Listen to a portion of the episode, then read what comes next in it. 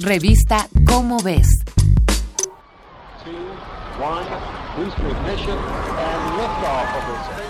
Viajamos al espacio para saber más sobre él, ¿cierto? ¿O será que también podemos aprender allá sobre nuestro propio organismo?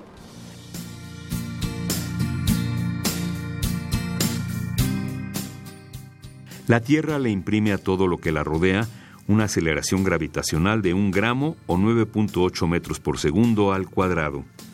Si fuera menos intensa, las cosas caerían más despacio. Los edificios podrían ser más esbeltos sin perder solidez.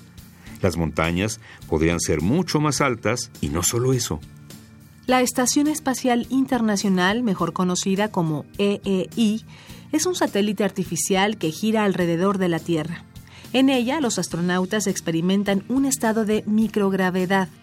La atracción gravitacional no es de un gramo, sino de 0.88 gramos. La microgravedad tiene efectos nocivos sobre el organismo humano.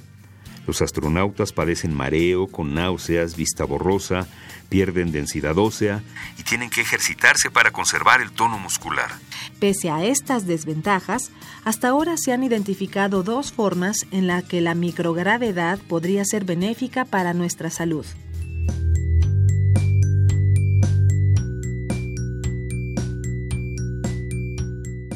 La primera de ellas se relaciona con las células troncales, que pueden formar muchos tipos de tejidos.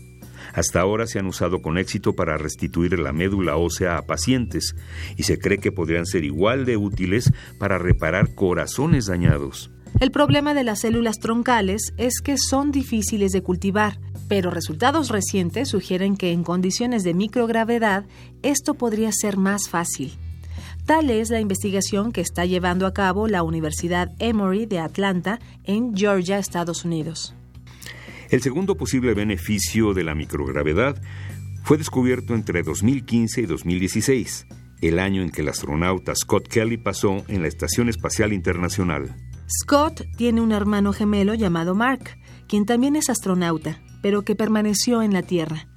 Esta situación le permitió a la NASA realizar un estudio biométrico hasta el nivel genético para comparar los resultados entre los hermanos.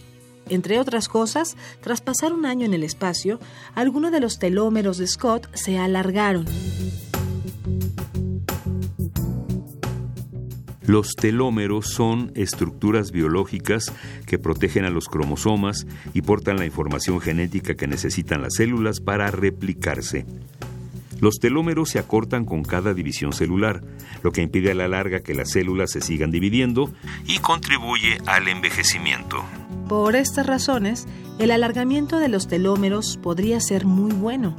Sin embargo, Susan Bailey, encargada del estudio de los telómeros entre los gemelos, menciona que también podría incrementar el riesgo de cáncer. Además, algunos de los telómeros de Scott también se acortaron, por sobre todo, es preciso comprobar que el alargamiento de los telómeros no se haya debido en realidad a la dieta y régimen de ejercicios de Scott en la Estación Espacial Internacional. El equipo de Bailey está examinando ahora a otros astronautas para saber más sobre los posibles efectos de la microgravedad en el retraso del envejecimiento.